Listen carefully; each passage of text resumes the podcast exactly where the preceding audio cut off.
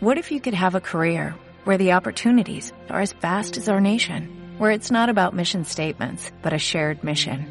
At U.S. Customs and Border Protection, we go beyond to protect more than borders, from ship to shore, air to ground, cities to local communities. CBP agents and officers are keeping people safe. Join U.S. Customs and Border Protection and go beyond for something far greater than yourself. Learn more at cbp.gov/careers. Episodio 14. Sobre el tiempo. Una visión integral desde el él, ella, eso, esa. Una conversación de Paul Albanter y Silvana Trigo. Hola Silvana, ¿cómo estás? Muy bien, ¿y tú? ¿Cómo estás? Muy bien. ¿Y tu resfrío, cómo va? Ahí, mejorando. Mejorando. Cada momento mejoro más. Qué bueno, qué bueno. Oye, sigamos conversando sobre el tiempo hoy día. Me parece. Es tiempo de hablar sobre el tiempo. Y hoy día, siguiendo la visión integral, hablemos sobre el tiempo de acuerdo a lo que es el él, ella, eso, esa. ¿Ya? Y desde esa perspe- perspectiva, sabemos que nosotros biológicamente registramos el tiempo en nuestra mente. ¿Sí? Sí, ¿Cómo es eso? ¿cómo es eso? Sí, bueno, es, es como si fuera una serie de fotos, ¿Ya? Como Y- una se- como secuencias. como una secuencia de fotos, como un álbum de fotos. Y, y tú tienes de repente las fotos que, que son desde el pasado en una parte de, de tu mente y las fotos del, del presente que están dándose ahora y las del futuro en otra. Es como si pasaran, por ejemplo, que tu mano izquierda registrara el inicio de tu álbum de fotos y llegara hasta tu hombro, pasan por ti y siguen por tu mano derecha Hacia el futuro. hacia el futuro, ¿sí? Imaginándote nuevas fotos que van a salir. Esa es una manera de tenerlas y la otra es que están desde atrás hacia adelante. Sí. Son distintas configuraciones. Ahora, eso es lo genérico. Pero, pero el hecho es que cuando buscamos la- las fotos o las imágenes de pasado o futuro, tenemos configuraciones a veces bien raras. Sí. Y cada uno lo que le haga más sentido. Y lo que le haga más sentido, sí. Ahora, eh, también esa característica, curiosamente, se ve en conductas. O sea, por ejemplo, alguien que, que tenga la- su línea de tiempo que pasa por la persona, de, digamos, que parte por atrás y sigue por adelante, y de repente su línea de tiempo llega muy cercana a lo que es, por así decir, su nariz, Claro. no tiene mucha visión de futuro Mm, le cuesta proyectar futuro. Sí. Ahí yo me imagino igual, eh, eso puede pasar mucho con, con niños, con adolescentes, que o con algunas personas en realidad que están más viviendo el, el día a día o son muy jóvenes y no... Es difícil que se proyecte, no sé, pues si tú le pides a un chico de 15 años, es difícil que haga una proyección yo de aquí a 20 años, Uy, no no, no lo tiene muy claro. No pueden, a mí me ha pasado que yo les digo, ¿y qué piensas tú para tu futuro? Y te dicen, sí, este sábado tengo un carrete. Claro. O el No. próximo mes voy a la playa. No, no, no, ya próximo mes. es mucho, es mucho futuro. ¿Puede ser? Es demasiado, sí. Bueno, estamos generalizando, pero, Sí. pero en, en lo general pasa así. Y, y lo otro que es interesante ver eh, en esto de, de cómo el tiempo biológicamente eh, afecta también tu relacionamiento. O sea, a pesar que está constituido de, de una forma de registros, Ujú. por ejemplo, si tú solo estás eh, mirando hacia atrás de tus fotos, probablemente vas a estar hablando de tu familia, de tu mamá, de cómo fue eh, el inicio de la historia de tu vida. Claro, la eh, niñez quizás, La niñez. Sí, no sé si conoces gente que está siempre pegada así como en el pasado. en el pasado. Sí, sí, Sí. sí, sí puede ser. y tiene muy claras esas imágenes. Ahora, yo no sé si existen en este caso instrumentos específicos que permiten detectar eso. No sé, no, no he visto. Pero seguramente ya están trabajando con eso. Ahora, ¿cómo, cómo yo registro el tiempo? ¿Cómo, ¿Cómo lo haces tú para saber que estás acá o que estuviste allá y que vas a estar? De forma específica. a modo de registro. Mm. Es que igual es como con ayuda, porque no sé, pues, igual utilizo como un calendario, Claro, que Claro. es como lo más práctico y básico quizá. relojes. Sí, Yo tengo un reloj que incluso da la hora. en serio. Sí, Mira, es una maravilla que hoy en día den la hora porque te dicen cualquier cosa menos la hora. Te sirve Sí. para hablar o para chatear el reloj. o para Sí. saber cuánto caminas. también. Sí. ¿Cuánto tomas? De agua, por supuesto. Ah, obvio. Claro. ¿Cuánto comes? ¿Cuánto comes? Todo, todo eso. Pero te estás arrancando. O sea, ¿cómo registras aparte de un calendario? En la memoria. En O sea, está en la memoria, sin duda. Claro, claro. Y ahí a veces nos conectamos con ciertas enfermedades que empiezan a borrarte la memoria temprana y te mantienen la, la memoria tardía. Sí, Claro. curiosamente, ¿no? Como Alzheimer Sí, o demencia senil. o demencia senil. Sí, ahora, si tú registras cosas, por ejemplo, en calendarios, agendas. Yo he visto también que las personas registran cosas a través de hitos. O sea, no sé, por ejemplo, fue muy importante cuando fui a la playa a tal Ah, lugar. sí. Y desde ahí genera un- una especie de eh, círculo a la cual todo está circunscrito. Ahí fue donde nos conocimos. Ahí fue donde por primera vez vi un tiburón que te perseguía. Y que Algo me así. comió la pierna. Ah, Uy, no, no, no. Te pusiste dramática, debe ser el refrío. sí, seguro. Bueno, entonces también la secuencia de hitos te traduce una historia específica. Sí, es verdad. Sí, porque, Sobre todo los hitos familiares. claro, Por ejemplo, mismo, o sea, conocer una persona, claro, no sé, formar una familia, claro, nacimiento de hijos. Eso claro, te, te- te ayuda mucho como a, a recordar ciertas cosas en ciertas fechas. cierto, cierto. Entonces, una forma, claro, es, es usar herramientas específicas y otra que yo creo que funciona con muchas personas es cuando entré en el colegio, cuando salí del colegio, Mm, cuál fue mi primer trabajo, cuando me despidieron de tal trabajo, cuando conseguí el segundo trabajo. Y vas generando una serie de recuerdos que están eh, encadenados y que también se van moviendo junto con la emoción. Tú ves eso y te conectas con emociones positivas, negativas. Muy, muy onda mentoring lo que estoy hablando. ¿cierto? Sí, Claro. Claro, y, es, y eso va, mm, ayuda a ir como conformando o escribiendo la historia de la vida de cada persona, Claro. gracias a esa secuencia. Claro, claro.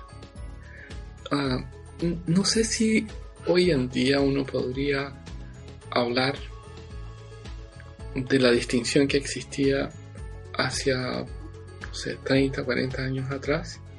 Y yo me recuerdo de un casero que teníamos en, en el sitio, en Jaguariúna, en, en Brasil.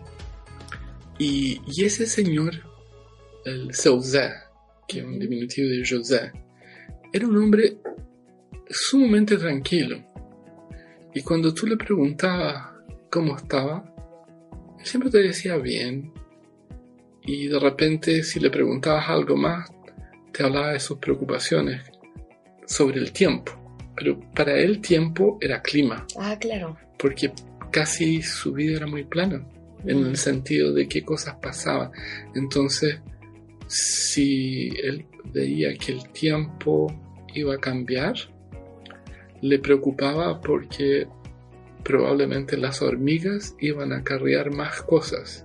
Eso, es- claro, en su mundo significaba que tenía que trabajar más después para prevenir eso. Claro. Entonces es interesante como el tiempo para nosotros pasa muy rápido, pero para otras personas de forma bastante precisa, no. Por el contexto en el cual Claro. están inmersos. Claro, porque no es una percepción. O sea, Mm. en su vida era despertar, él cortaba pasto, y después arreglaba los árboles, y después arreglaba los árboles, y después el pasto, y terminó la jornada. Es que esa es una vida, igual esa es una vida de campo, o sea, mucho más tranquila que, que la vida en ciudad. Claro, Es distinta. es distinto, sí. Y, y desde ahí yo creo que no existe una subjetividad. Si tú miras eso como experiencia, tú ves que hay menos tareas que te mueven y son de forma cotidiana muy parecidas. Claro, O sea que cortar el pasto hoy y cortar el pasto mañana no es tan distinto. no. Puedo Es una rutina. es una rutina, Sí. claro. Y eso es interesante porque las rutinas te dan, ahí sí volvemos a la percepción del yo, una idea diferente, tal vez porque en sí te ponen en trances, Sí, sin duda. claro.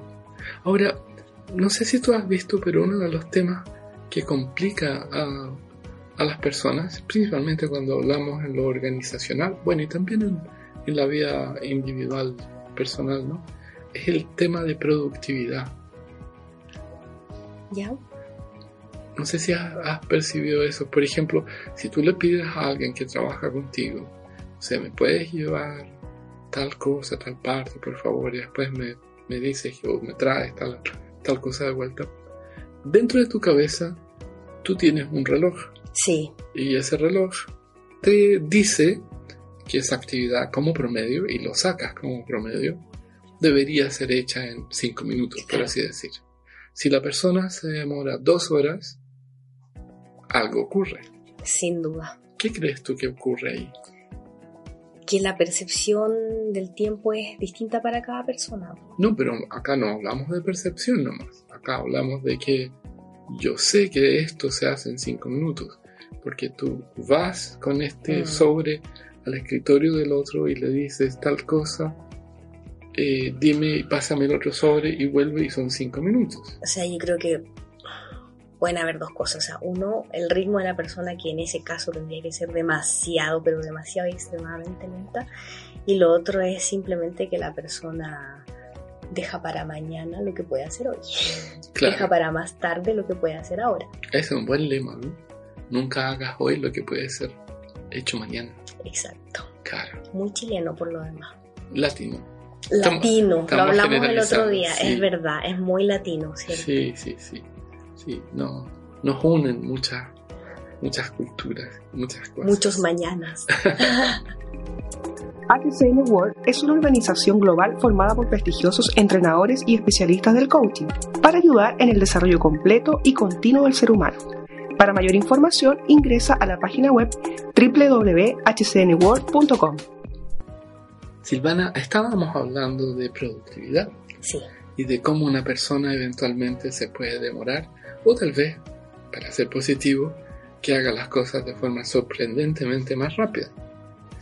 Y hay mucha gente ahora que está con el tema de hacer tareas de forma focalizada, o sea, como te ponen a hacer, no sé, un, eh, escribir una- un email relativamente sencillo o Ujú. varios, o escribir un email de forma sencilla y estar viendo eh, redes sociales, estar respondiendo al teléfono. Y todos dicen, de acuerdo a los estudios que, que se hacen, que el trabajar de forma focalizada es muchísimo más eficiente que trabajar en multitarea. ¿Cómo, cómo trabajas tú?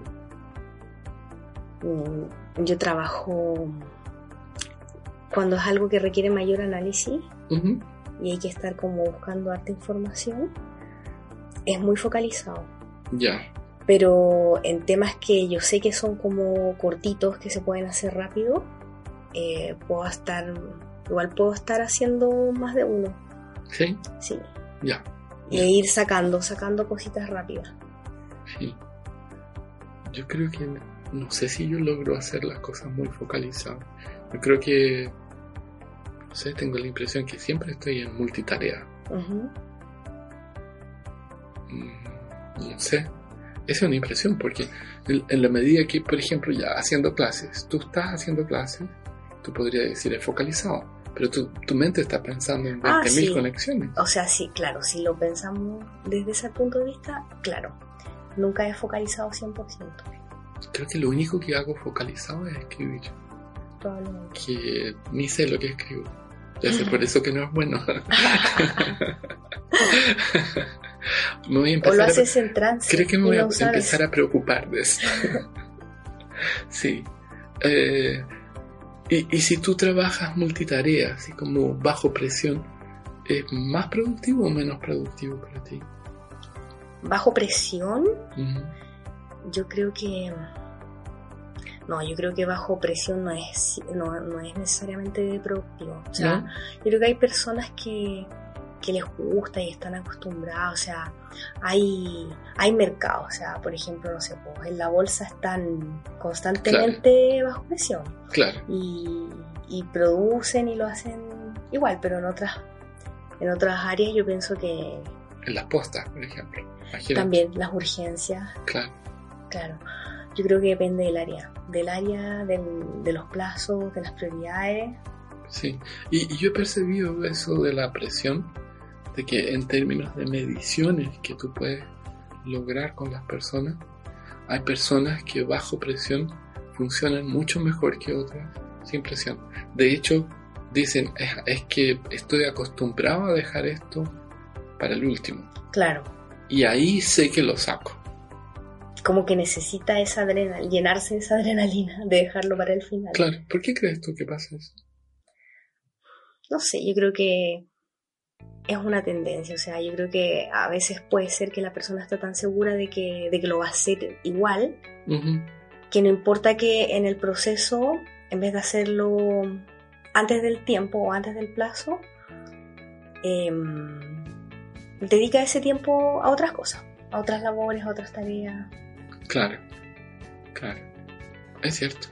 Y, y bajo la mirada ahora de la persona en el tiempo, o sea, si tú pones a una persona mirándose a través del espejo, no sé si has hecho ese ejercicio, De mirarme al espejo. ¿sí? Sí.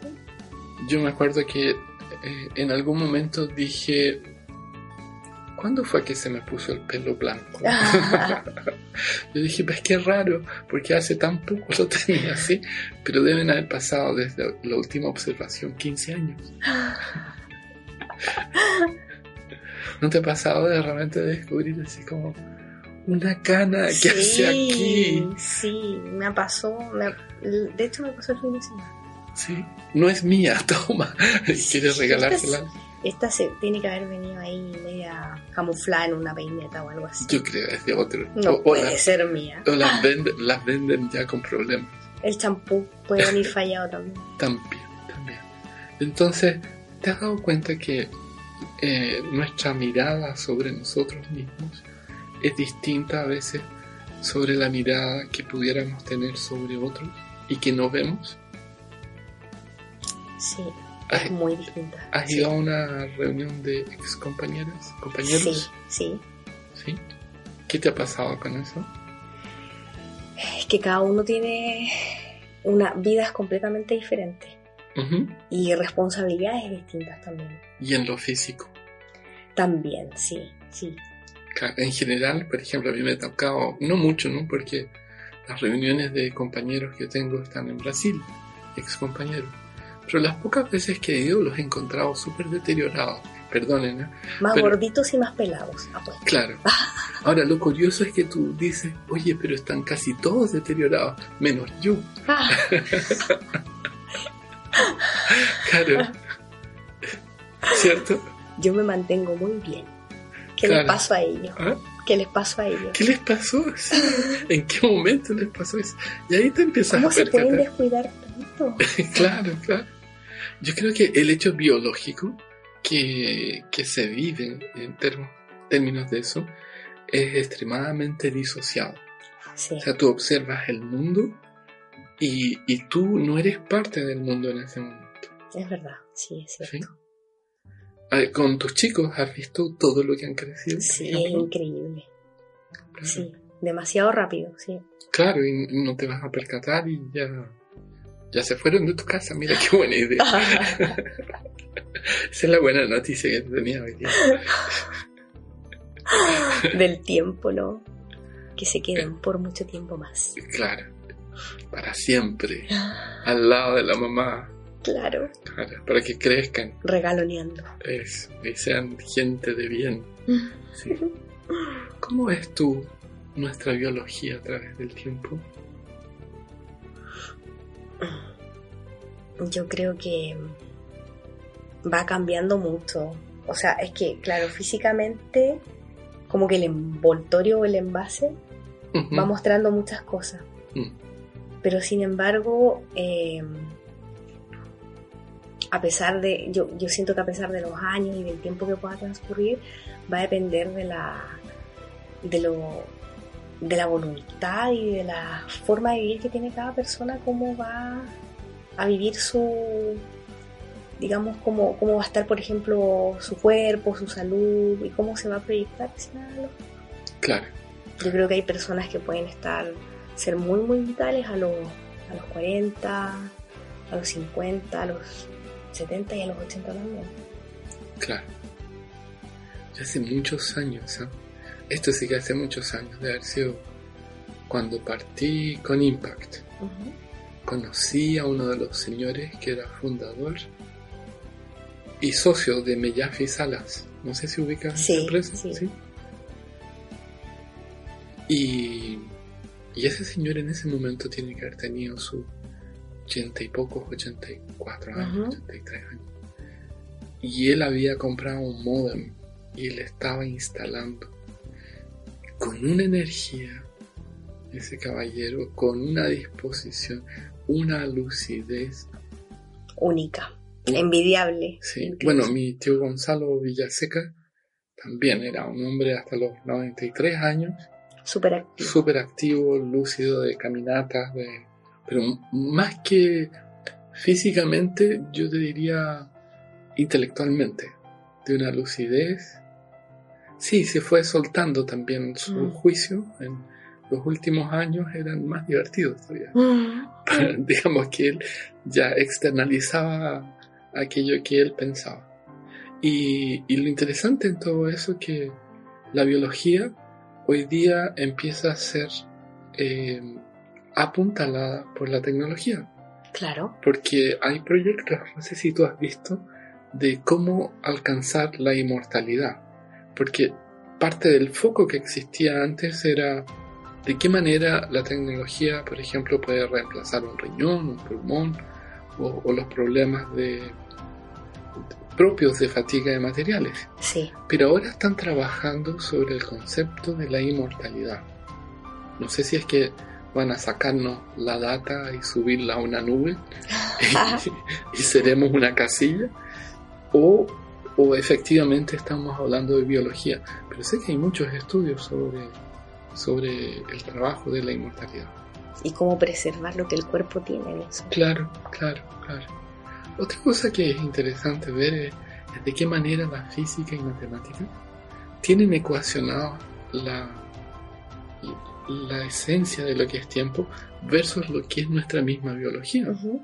Porque cuando tú hablas así de cientos de miles de años luz, que es llegar de aquí a una galaxia próxima, para nosotros eso hoy, con la tecnología que tenemos, significa nada, porque si vivimos, no sé, 90 años, 100 años, 70 años, ¿de qué nos interesa 100 mil millones de años luz? Claro. ¿cierto?